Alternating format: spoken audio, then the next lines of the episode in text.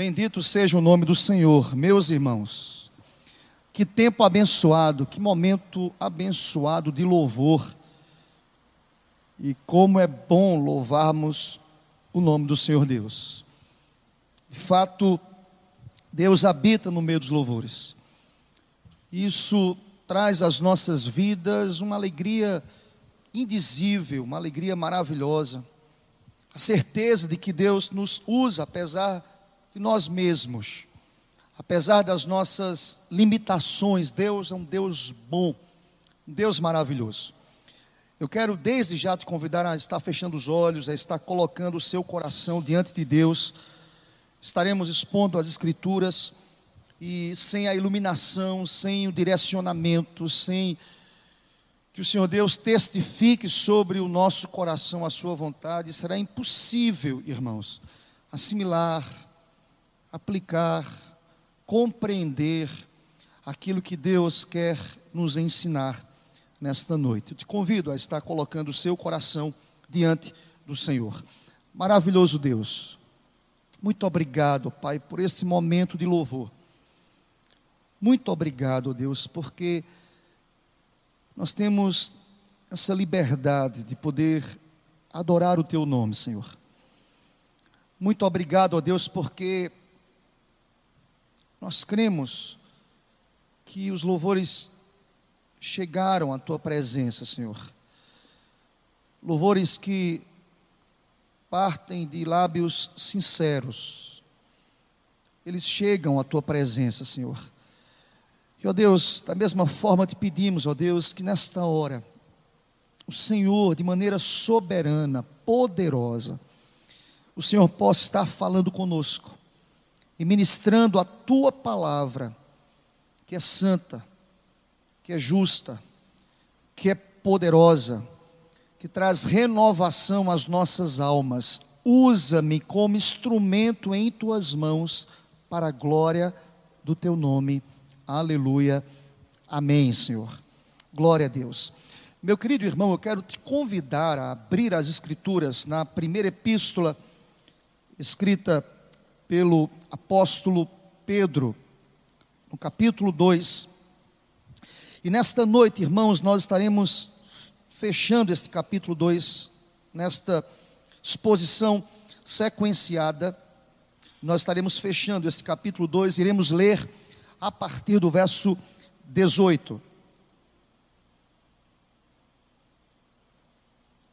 Eu te convido a estar acompanhando a leitura Estarei lendo o verso 18 ao verso 25.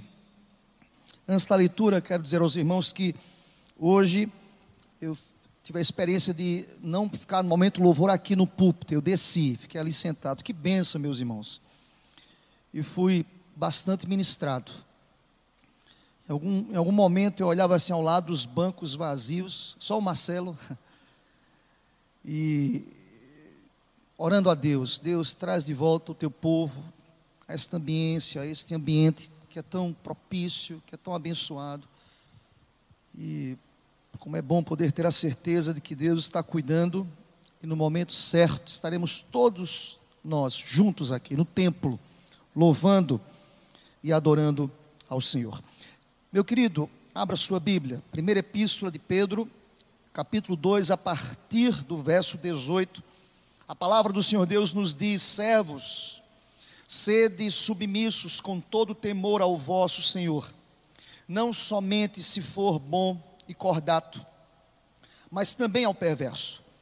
Porque isto é grato que alguém suporte tristezas, sofrendo injustamente por motivo de sua consciência para com Deus.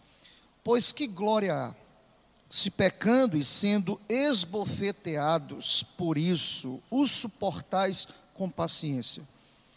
Se, entretanto, quando praticais o bem, sois igualmente afligidos e o suportais com paciência, isto é grato a Deus.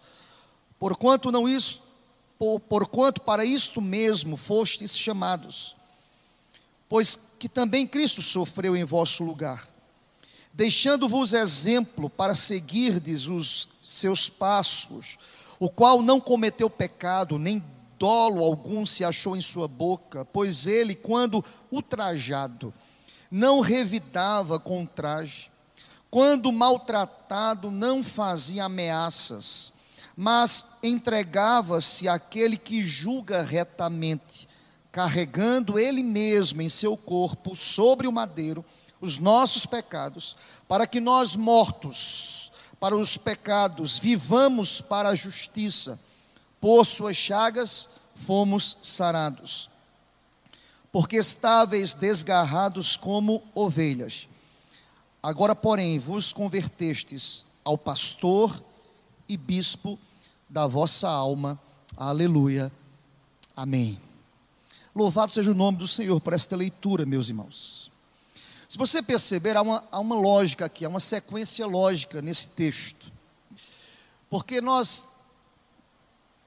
terminamos há 15 dias atrás a ministração de Pedro acerca do nosso comportamento em relação às autoridades constituídas. Mas quem sabe na mente de alguém é uma relação tão distante, pastor. É uma relação que, de alguma forma, na nossa postura social, pública, nós podemos externar que somos submissos às autoridades, mesmo que o coração esteja distante, mesmo que o nosso comportamento não seja aquele externado, nas redes sociais, por exemplo. É interessante como Pedro, de maneira maravilhosa, cirúrgica, ele parte de uma relação macro para estabelecer aos seus receptores aos seus ouvintes.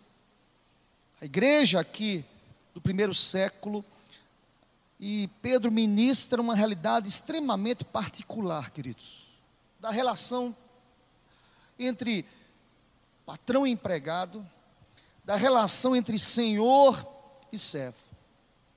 Me chama a atenção, é como se Pedro tivesse arrancado o contexto macro e aplicado àquela igreja a realidade de uma experiência que era muito particular. Há uma nota aqui muito importante, histórica aqui, no contexto desta igreja primitiva aqui. É que nesse processo de conversão, e, e aqui é defendido por muitos teólogos, por muitos comentaristas, de que a ideia aqui de escravidão era uma escravidão doméstica. E muitos que eram escravos ali de forma doméstica, claro, com a serviço dessa escravidão. Muitos estavam se convertendo, ou seja, tendo a relação agora cristã dentro do templo, relação cristã entre senhor e escravo. É como se Pedro dissesse o seguinte: olha, mesmo, mesmo dentro desse contexto, há uma palavra de Deus para o coração de vocês, uma palavra de submissão Há uma palavra que precisa nortear o comportamento de vocês. A vida cristã não pode lhe dar o direito a que você venha se rebelar contra os seus superiores. Irmãos, que texto fantástico este. Fantástico pelas verdades aqui contidas, meus irmãos. É que no contexto de Pedro havia a realidade no primeiro século da escravidão, irmãos. Estamos falando de um contexto aqui pesado. Eu não estou falando de um contexto pós-moderno, democrático, em que o ser humano tem voz, tem a liberdade de ir e vir, tem a liberdade de se colocar. Pedro estava escrevendo aqui dentro de uma relação extremamente servis. O Senhor para com os seus servos. Quando eles eram tratados, olha para o contexto, injustamente por seus superiores nessa estrutura social estabelecida num contexto do apóstolo Pedro. É como se Pedro quisesse, quisesse ensinar esta igreja, aos convertidos aqui nesse contexto, é que eles deveriam suportar em submissão e eles deveriam confiar em Deus, o justo juiz. Ah, meus irmãos, falar sobre isso no, no nosso contexto é até confortável. Mas imagina comigo no contexto e nas relações, nessa estrutura social aqui de escravidão, estabelecida no contexto em que Pedro escreve esta carta a uma igreja que era formada, que era constituída de muitos servos. de muitos escravos convertidos. Escravos domésticos é fato, mas dentro da realidade de senhor e escravo. É interessante notarmos, antes de olharmos para o texto propriamente dito, irmãos, é interessante notarmos aqui que as relações de trabalho, elas estão intimamente ligadas às nossas relações sociais. Presta atenção, querido. Eis a razão pela qual Pedro chama a atenção do povo para dizer o seguinte: olha, sejam submissos às autoridades. Foi a perícope anterior, foi a sessão anterior que ele ensina, mas ele traz a realidade das relações sociais íntimas relação de senhor e escravo. Tem um livro muito interessante que foi subdividido aí em três volumes. Um livro de Karl Marx chamado O Capital. Muito interessante. No primeiro volume, Karl Marx ele pôde presenciar a apresentação desse livro. O segundo e terceiro volume, eles foram publicados depois da morte de Karl Marx. E alguém pode dizer, pastor, citando Karl Marx, o livro é muito interessante, o Capital. E neste livro, há uma parte desse livro que o autor escreve o seguinte, presta atenção. O trabalho é a atividade por meio da qual o ser humano produz sua própria existência. Ou seja, qual a ideia aqui de Karl Marx? A ideia não é que o ser humano exista em função do trabalho, mas é por meio dele que produz os meios para manter-se vivo.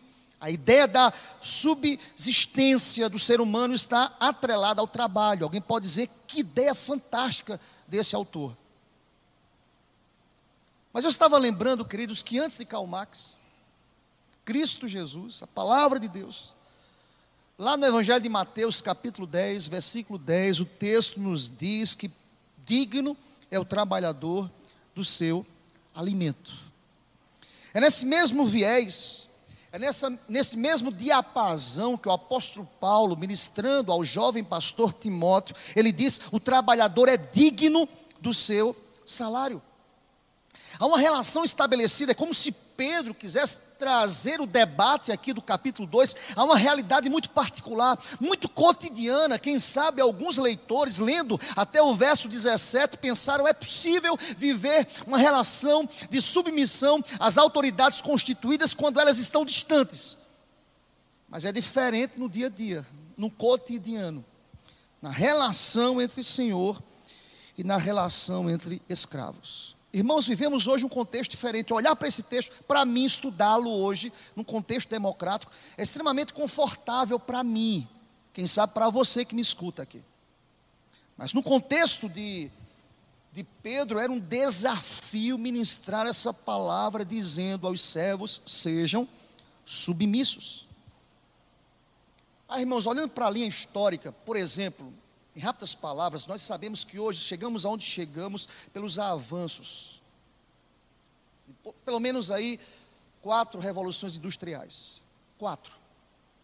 Nós conhecemos, e aí eu não vou entrar nesse mérito aqui não. Nós conhecemos, somos frutos disso. Somos frutos dessas revoluções. Primeira lá, a descoberta do carvão, do ferro. A segunda revolução, a descoberta da energia elétrica, o uso do petróleo como combustível, isso trouxe avanços extraordinários. A terceira revolução industrial apresenta uma revolução tecnológica. Há quem defenda que nós ainda estamos vivendo o reflexo dessa terceira revolução, quando é nos apresentado aí uma revolução colocada como a revolução 4.1, tecnologia e comunicação. Somos fruto ou frutos dessa realidade. Mas por que eu as citei hoje à noite para lhe dizer, meus irmãos, que atrelado às revoluções industriais, nós percebemos que houve também uma evolução histórica na relação de trabalho. Por isso que para a gente hoje é muito mais confortável falar sobre esta relação. Verdade é, é que algumas pessoas não conseguem viver a submissão mesmo diante de uma realidade que nós temos hoje. Mas em linhas gerais, irmãos, é muito mais confortável falar sobre a relação de trabalho hoje.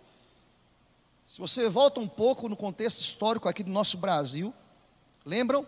13 de maio de 1888, a abolição da escravidão. Isso não, é, não existe mais na nossa realidade aqui brasileira, irmãos. Desde que a lei foi sancionada. A lei conhecida como a Lei Áurea, Princesa Isabel, a princesa regente, ela assina esta lei. A realidade de escravidão ela é rompida. Até pouco tempo atrás, vivíamos sob autoritarismo, onde expressar sua opinião era temerário. O que é que nos acontece historicamente? A, a Constituição Cidadã de 1988, somos frutos dessa realidade democrática e entendemos o que é democracia, a, o sistema de governo adotado pelo nosso país. Uma participação efetiva de todo cidadão brasileiro, seja ele através do voto consciente, seja ela através da participação, até mesmo de um partido político, não para se filiar a um partido na perspectiva progressista ou reacionária, capitalista, socialista, não. Eu defendo a ideia de que alguém cheio do Espírito pode fazer a diferença no contexto político. Pode sim, irmãos. Não um político crente, mas um crente que anda pelo viés da política para fazer a diferença e honrar o nome do Senhor Deus. Isso tudo é democracia. Mas no contexto aqui de Pedro era diferente, irmãos. Eu lhes digo tudo isso para lhe dizer que no contexto de Pedro a relação era uma relação de escravidão. E é interessante notar, por isso que eu quero chamar a sua atenção para esse texto, é que no contexto de Pedro aqui, meus irmãos, a ideia aqui é que um escravo e um animal, a diferença entre um escravo ou um carrinho de mão eh, de granja seria a casualidade que o escravo podia falar. E o carro de mão, por certo, não pode falar. É nesse arcabouço, nessa realidade, em que Deus olha para a igreja e olha para aqueles crentes escravizados, que estavam frequentando a igreja no primeiro século, que Deus traz essa palavra que para a gente hoje à noite é objeto de meditação. Vejam como Pedro começa, entendido nessa introdução que foi dito para a gente aqui hoje à noite. Imagina, querido. Eu estava lendo um texto, e nesse texto, o autor dizia o seguinte: que não pode haver amizade em justiça, nem justiça com relação às coisas inanimadas. E ele dizia lá, o autor: certamente nem mesmo para com um cavalo ou um boi, nem para com um escravo, como escravo. Não pode haver. E ele dizia: porque o amor e o escravo não têm nada em comum. Um escravo é uma ferramenta viva, assim como uma ferramenta é um escravo inanimado.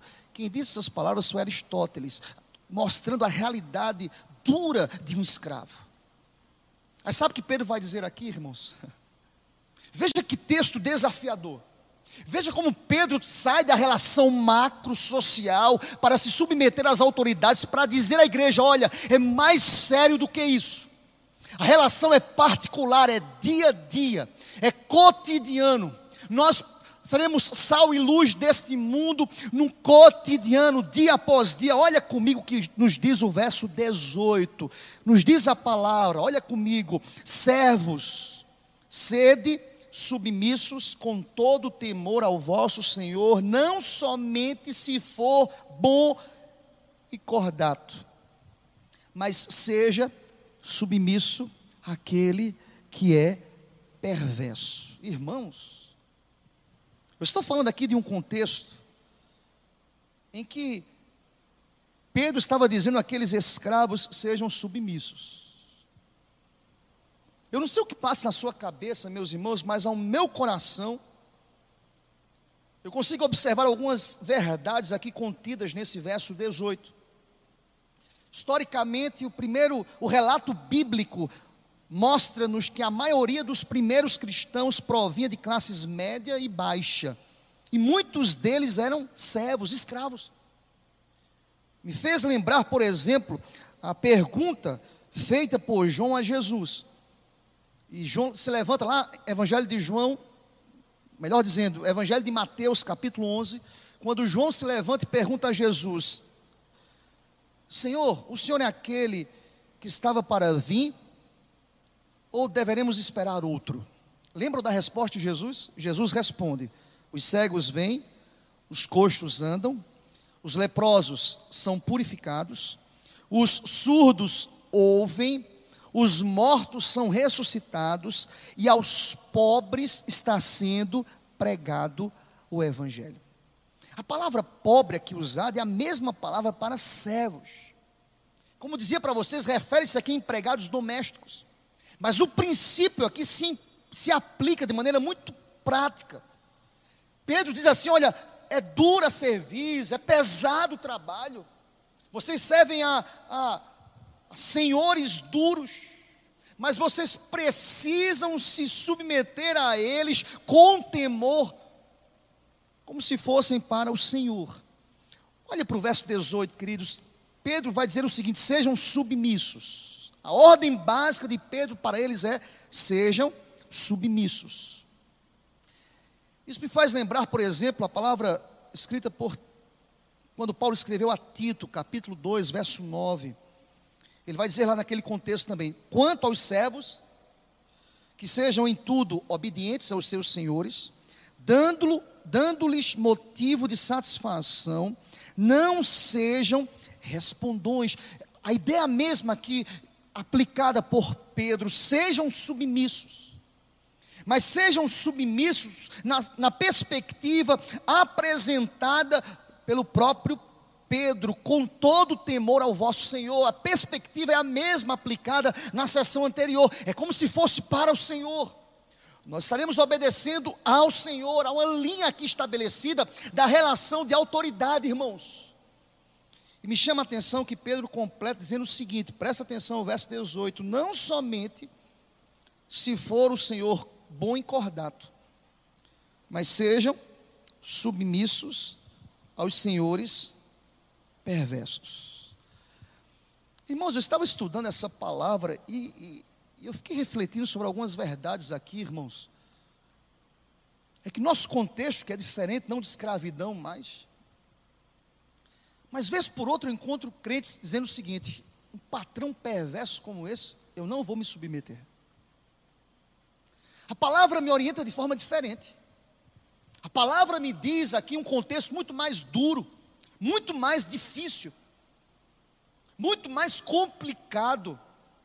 É que a palavra vai sinalizar ao meu coração que a minha obediência não deveria ser balizada de acordo com o temperamento do patrão.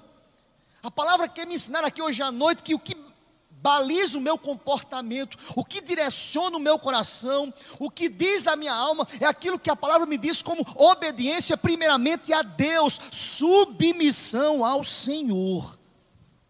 E aqui a palavra perverso, meus irmãos, é, é áspero. É aqui um contraste entre aquele patrão que é bom e cordato. Ser submisso a quem é bom e cordato é muito bom, é muito tranquilo, irmãos. A palavra bom aí aplica-se cordato àquele patrão que é agradável, que é amável, que é alegre, que é feliz, que é, que é atencioso, que é razoável, que é justo.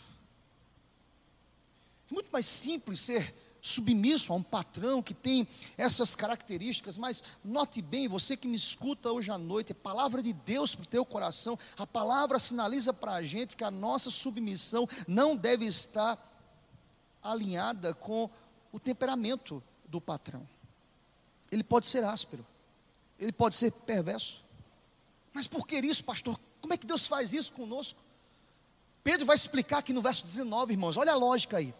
Porque se comportando assim, isto é grato a Deus. Percebam, nós não fazemos nada para a nossa glória, mas também não fazemos nada para a glória dos outros. Aqui uma centralidade na pessoa de Deus. Em outras palavras, quando o servo se submete ao seu senhor, apesar do tratamento injusto, Pedro começa o verso 19 dizendo o seguinte: que este encontra graça diante de Deus. É graça, é misericórdia, é a graça de Deus que nos sustém, é a graça de Deus que nos renova, é a graça de Deus que nos fortalece. Que coisa impressionante, meus irmãos. Há um aspecto na relação social de trabalho da graça de Deus, e é Deus que sustenta as nossas vidas. Glória a Deus por isso. Isso me faz lembrar, por exemplo, irmãos, que a linguagem de Pedro, irmãos, é uma linguagem que ele aprendeu. Ele aprendeu na sua caminhada com Jesus. E essa caminhada trouxe ao seu coração muitos ensinamentos. Se você for rapidamente, um exercício bíblico, querido, vai lá para o Evangelho de Lucas, capítulo 6. Voltamos já já para o texto. Vai para Lucas 6. Capítulo 6 do Evangelho de Lucas.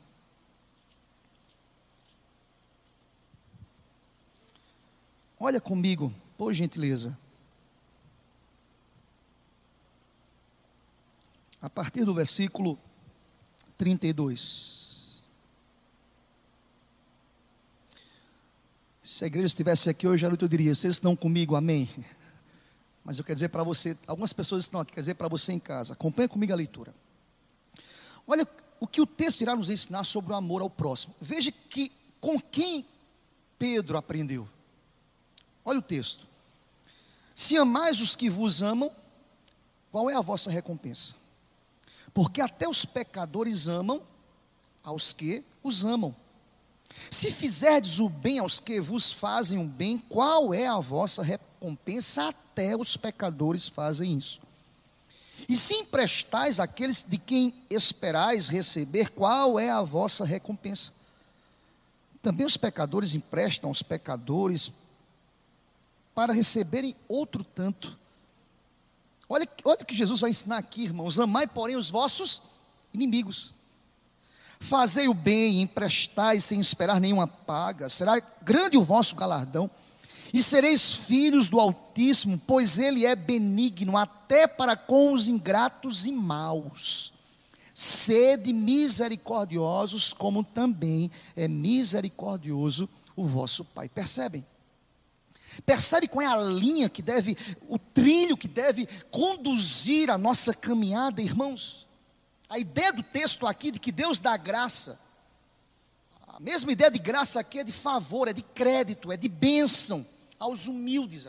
A ideia no nosso coração, olhando para o texto de Pedro, é a nossa consciência diante de Deus, isso agrada a Deus.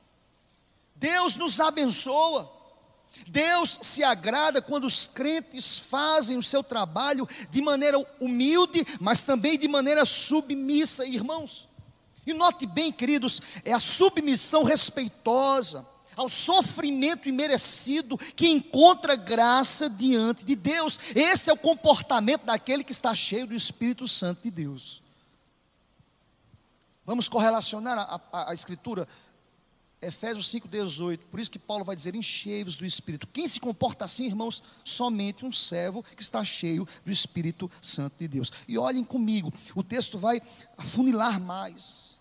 O texto vai tocar na ferida de muitos ali naquele contexto do primeiro século. Quem sabe escravos que chegavam ali no templo para adorar, dizendo: Eu não aguento mais esse Senhor. Não aguento mais querendo ouvir uma palavra, porque o Senhor é injusto, era perverso. Olha o que Pedro vai nos ensinar aí, queridos, no verso 20. Acompanhe comigo rapidamente, verso 20. Está escrito: Pois que glória há, se você pecando e sendo esbofeteado por isso, você suporta isso com paciência. Você mereceu. Contexto de escravidão, irmãos. Você mereceu apanhar. Irmãos, o escravo desobediente apanhava. Nesse contexto de Pedro. E Pedro vai dizer à igreja lá: que crédito, que louvor nisso. Você mereceu a punição. Se entretanto, olha o que Pedro irá dizer, irmãos, quando praticais o bem, sois igualmente afligidos e o suportais com paciência. Mais uma vez, ele usa a expressão, isto é grato a Deus. Aquele que vem em secreto, meu irmão, há de responder. É uma relação de dependência, de confiança em Deus. O Senhor, meus irmãos, está claro aqui, é aquele que vê todas as coisas. E Pedro, essa palavra é dura, é verdade, irmãos. E Pedro olha para essa igreja e diz assim: Olha, irmãos, quando sofremos injustamente nas mãos de um ditador cruel, um patrão injusto, um patrão arrogante, e aí eu acho fantástico nesse texto, nós participamos do próprio ministério de sofrimento injusto de Cristo. Irmãos, esse texto aqui é muito bonito, irmãos. Apesar de sua dureza.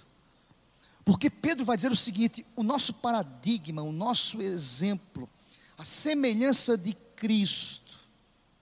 Os cristãos são chamados a seguir a Cristo e a, imitar o seu caráter e a sua conduta. Veja como Pedro foi cirúrgico aqui, a partir do verso 21. Percebam o exemplo deixado aqui.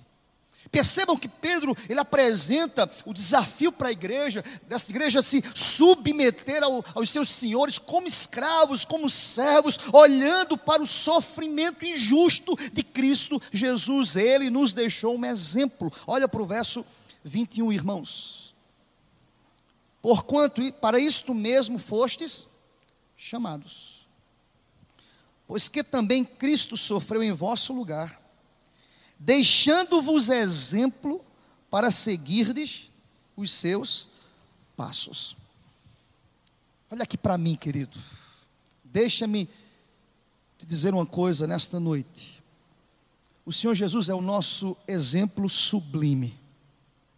Cristo sofreu em nosso favor. Seu sofrimento foi injusto, irmãos.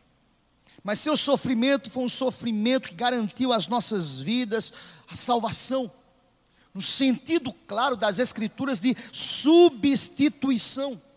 Cristo nos substituiu, se fez maldito em nosso lugar, da mesma forma, mas é claro, não totalmente semelhante, de forma análoga, similar, não na perspectiva do próprio Deus, não, irmãos. Sofrimento de Cristo foi incomparável, ele levou sobre si o pecado de toda a raça humana, mas de forma análoga, nós podemos dizer similar, que o nosso sofrimento injusto pode levar à salvação de pessoas perdidas, quando os ímpios observarem que a nossa conduta ela é diferente. Bendito seja o nome do Senhor para sempre. Vocês percebem como ser cristão, como viver o Evangelho é um desafio que nós devemos ter diariamente. Deixa-me trazer alguns exemplos aqui práticos, a ideia do, do exemplo, a palavra exemplo. A palavra exemplo, a tradução dela literária diz: as pessoas podem subscrever o nosso comportamento. Por exemplo, nossa realidade, em que as pessoas se levantam de maneira insubmissa às autoridades constituídas, e isso não agrada a Deus. Isso não honra o nome do Senhor. Vocês percebem, irmãos? Vocês percebem que a lógica aqui é sair do macro, de uma relação do, de uma nação para com o seu imperador, porque o, a sessão anterior tratou sobre isso, que devemos honrar o rei, relação de servos com, da sociedade para com o seu imperador. Pedro diz: olha, é muito mais sério do que isso, muito mais sério do que isso. A relação de autoridade começa de forma basilar nas bases na relação de família, na relação de trabalho, na relação de senhor e escravo, na relação do patrão e do empregado. É como se Pedro quisesse dizer o seguinte: olha, mesmo diante de pressões injustas, a igreja foi chamada para servir a Deus em toda e qualquer situação, para que o nome do Senhor Deus venha a ser honrado e glorificado para sempre através desta igreja, em nome de Jesus. Percebem, irmãos? Interessante a expressão usada aqui nesse verso 21, para seguirdes os seus passos. Eu estava lendo um comentário, meus irmãos, e o comentarista falava o seguinte: a expressão aqui, seus passos, retrata uma criança pisando nas pegadas do pai na areia. É como se Pedro trouxesse a, mente dos seus leitores, e para nós aqui hoje à noite, mais de dois mil anos depois, estamos lendo essa escritura tão, tão nova, tão atualizada, irmãos. É como se Pedro dissesse aos, aos seus ouvintes, aos seus leitores: Olha, devemos seguir, os, devemos seguir os passos de Cristo Jesus, que foi injustiçado, que foi maltratado. E a lógica que o levaram à cruz, e a lógica, meus irmãos, nós podemos ver dos versos 22 a 24. Ele vai sedimentar o seu argumento. Ele vai trazer à igreja a reflexão partindo da perspectiva da injustiça que Cristo sofreu. E ele vai dizer: Jesus não paga com a mesma moeda. Pensa comigo, eu estava pensando sobre esse texto, irmãos, 22 a 24. Jesus poderia ter dado ordem, ordens aos anjos, uma, uma legião, legião de anjos, para destruir os seus algozes. Ele é Deus, Ele é Deus, Ele é Senhor do universo, mas Ele não faz isso. Percebam, meus irmãos, versos 22 a 24, leiam comigo aí em casa, o qual não cometeu pecado, nem dolo algum se achou em sua boca, pois ele Presta atenção, querido. Quando ultrajado não revidava com traje, quando maltratado não fazia ameaças, mas entregava-se àquele que julga retamente todas as coisas. Verso 24: carregando ele mesmo em seu corpo, sobre o madeiro, os nossos pecados, vivamos para a justiça, por suas chagas fostes sarados. Glória a Deus por isso. Irmãos, que coisa belíssima. Que escritura cristocêntrica. Mensagem, meus irmãos. Eu estava preparando esta mensagem sendo ministrado por Deus, meu coração se alegrando pelo exemplo da minha vida, que é Cristo. O exemplo maior. É aquele que eu preciso fitar os meus olhos, é o autor e consumador da minha fé é aquele que precisa renovar a minha esperança todos os dias, é aquele que precisa renovar o meu comportamento. Queridos, aqui um exemplo a ser seguido. É como se Pedro, e, e, é fato, Pedro cita aqui nesse contexto, irmãos, Isaías capítulo 53, aquele texto messiânico, que aponta o sofrimento de Jesus, e, e calado, como ovelha muda, injustiçado ele vai ao madeiro. Eu estava lendo um comentarista e ele dizia que, pelo menos dos versículos 22 a, a 23, esses dois versículos, ele consegue extrair aí quatro verdades interessantes aí. Primeiro, Jesus não cometeu pecado. Vocês já pararam para pensar como às vezes nós queremos uma auto-justificativa para os nossos comportamentos insubmissos. Vocês percebem isso? Mas percebam, o texto vai dizer primeiramente, o qual, verso 22, não cometeu pecado. A primeira coisa a ser observada do nosso exemplo, meus irmãos, Jesus, ele foi para o madeiro injustamente. Ele não tinha pecado, irmãos. Ele não pecou. Uma segunda verdade que o texto ensina também é que nunca houve engano nos seus lábios. O texto vai dizer também, verso 22, nem dolo algum se achou em sua boca. Não havia pecado, tudo bem, e dolo, e engano nos seus lábios. Palavras incertas. Não. O texto vai dizer, verso 22, que nem dolo encontraram em sua boca. Jamais em nenhum momento Deus, o Senhor Jesus torceu os fatos para, por exemplo, ganhar nos seus argumentos, para obter vantagens em seu próprio caminho, jamais. Não se encontrou dolo algum. Uma terceira verdade também aqui, queridos, no verso 23, é que quando Jesus foi injuriado, o que é que ele fez? Ele não revidou, irmãos. Olha para o verso. Quando ultrajado, não revidava com o traje. O trajado, insultos. palavra traje, traz essa realidade de insultos. Jesus, quando insultado, ele não insultou.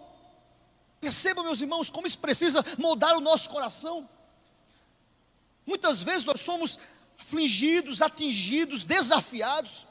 Qual é a nossa reação? Ultrajes, insultos, reações assodadas, carnais.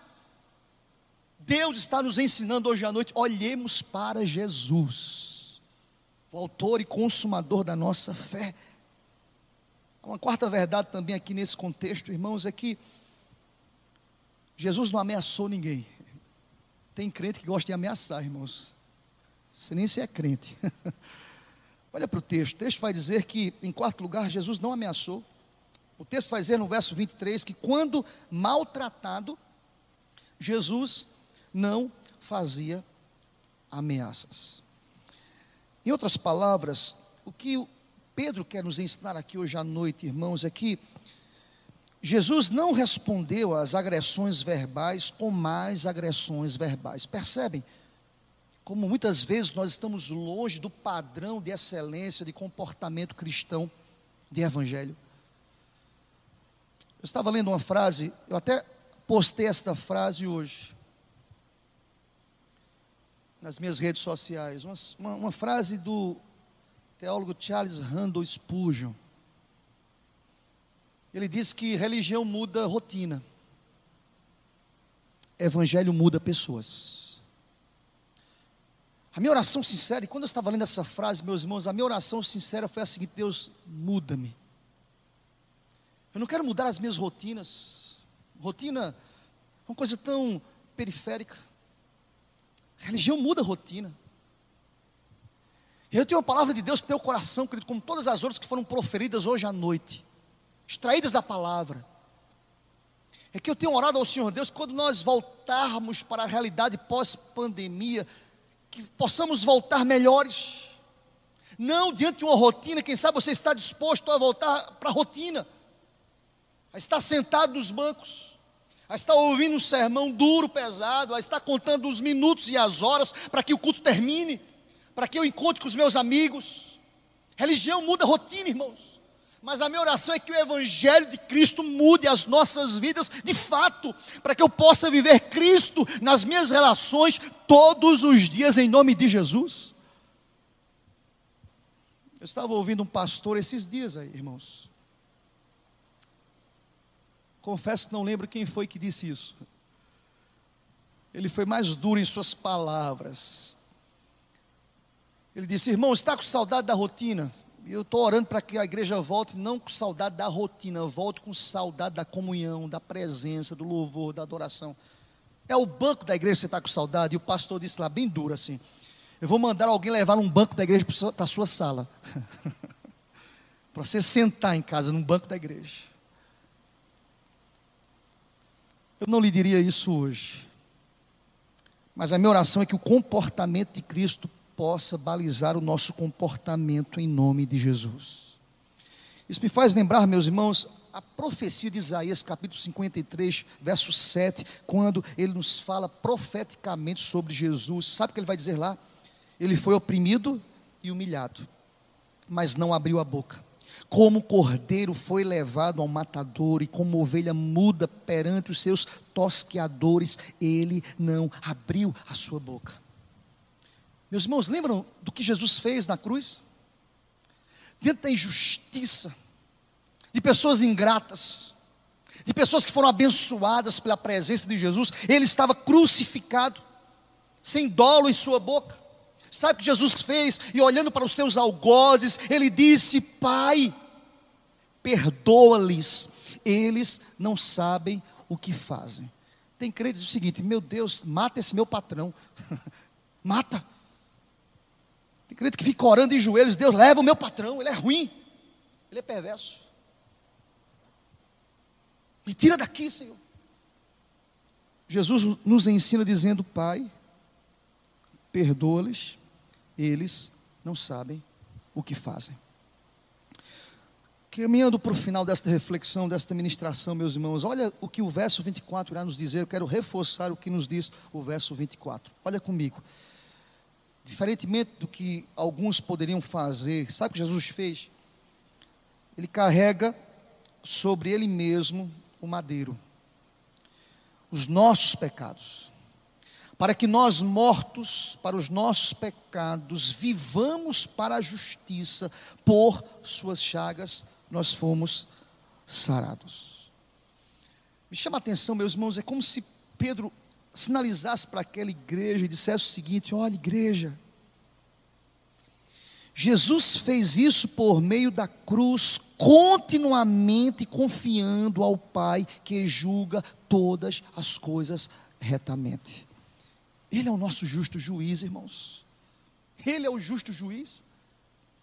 Lembram da escritura que diz que nós pedimos em secreto e o Pai há de nos recompensar? Nós clamamos em secreto e Ele mesmo há de nos recompensar. A expressão aqui Ele mesmo, do verso 24, meus irmãos, carregando Ele mesmo, salienta aqui que o Filho de Deus se entregou voluntariamente, irmãos. Não foi o Império Romano que crucificou Jesus. Não foi Pilatos, em seu gesto de lavar as mãos. Não, Estava lendo esse texto e essa expressão pulou aos meus olhos. Ele mesmo, voluntariamente, meus irmãos, foi um sacrifício voluntário, suficiente. O próprio Jesus se entrega. As Escrituras nos diz, em Mateus capítulo 1, 21, Jesus indica: Ele salvará o seu povo dos seus pecados, para nos salvar, para nos purificar, para nos transformar. É interessante que, como Pedro termina essa escritura, meus irmãos, quem sabe você que escuta esta mensagem aí, está trabalhando, alguns até estão dizendo, eu não quero nem que volte essa pandemia, porque eu não aguento os meus superiores no trabalho. Quem sabe é um fardo, quem sabe é pesado, quem sabe você se sente subjugado, quem sabe você está angustiado. Mas a forma como Pedro termina essa escritura aqui, verso 25, é como se Pedro apresentassem a bela imagem do pastor, especialmente para com os servos escravos daquela época. Olha para o verso 25. Vocês estavam desgarrados como ovelhas, mas agora, porém, vos convertestes ao pastor e bispo da vossa alma. Pedro diz àqueles ouvintes que eles estavam sobre os cuidados do bom pastor. Jesus é o bom pastor. É Jesus que preserva, é Jesus que cuida de suas ovelhas. É como se Pedro trouxesse uma palavra dura àqueles escravos, àqueles servos, dizendo: submetam-se na perspectiva e na fé de que o justo juiz está vendo e observando todas as coisas. Ele agora traz a bela imagem, a figura daquele que está com seus olhos fitos em seu povo, em sua igreja, dizendo: Ele é um bom pastor que cuida, preserva, que sustenta as suas ovelhas. No sofrimento, meus irmãos, Jesus se torna o nosso exemplo. E principalmente ele se torna o nosso pastor, a ser seguido, a ser amado. É o pastor que morreu pelas suas ovelhas, é o pastor que vive para as suas ovelhas, e o supremo pastor que voltará para buscar as suas ovelhas. Presta atenção. Pedro termina dizendo: vos convertestes ao pastor e bispo da vossa alma. Eu termino esta palavra dizendo ao teu coração: Deus está atento a tudo aquilo que você tem atravessado. Não, não esqueça disso. Está difícil, querido? Conversa com Deus. Mas a orientação bíblica aqui não é de insubmissão, falta de respeito. Deixa-me dizer uma coisa, eu estava pensando isso quando estava dirigindo aqui a igreja para ministrar essa palavra. E veio à minha mente, irmãos, também. Deus não está à procura de progressistas, reacionistas, capitalistas, socialistas. Isso tudo é uma furada, irmãos. Isso tudo passa. Isso tudo é efêmero. Deus está à procura de verdadeiros adoradores que adoram ao Pai em espírito e em verdade. Eu concluo dizendo isso ao teu coração. Religião muda a rotina. Evangelho muda o coração, muda as pessoas, muda o comportamento, muda a conduta, muda a vida, muda a igreja. Que o evangelho belo, maravilhoso, gracioso, transformador de Cristo Jesus, o nosso maior exemplo, possa invadir, tomar as nossas almas em todos os momentos e em todas as esferas da sociedade, para que, de fato, possamos ser sal e luz deste mundo, para que, de fato, possamos honrar e glorificar o nome do Senhor através das nossas vidas, em nome de Jesus. Que Deus aplique essa palavra à tua alma, querido. Que Deus aplique esta palavra ao teu coração. Que Deus possa sinalizar a tua vida aquilo que é verdadeiro, aquilo que muda, aquilo que traz esperança a este mundo. A nossa esperança é Jesus. É o Evangelho que muda. É o Evangelho que muda as situações. É o Evangelho que toma aquele que é um patrão perverso, severo, e o transforma em um patrão justo. Da mesma forma, é o Evangelho que toma aquele que é servo, é empregado, que tem um coração rebelde, é o Evangelho que transforma esse coração em um coração submisso, como para o Senhor. Que Deus aplique esta palavra, querido. Que Deus possa mexer com o teu coração, que o Espírito Santo de Deus possa moldar as nossas vidas. A nossa sincera esperança é que possamos voltar desta pandemia com os corações transformados, renovados cada um em seu segmento, em sua repartição pública, em seu emprego, em seu trabalho, fazendo a diferença, vivendo o Evangelho de Cristo de maneira prática, para a glória e o louvor do Senhor.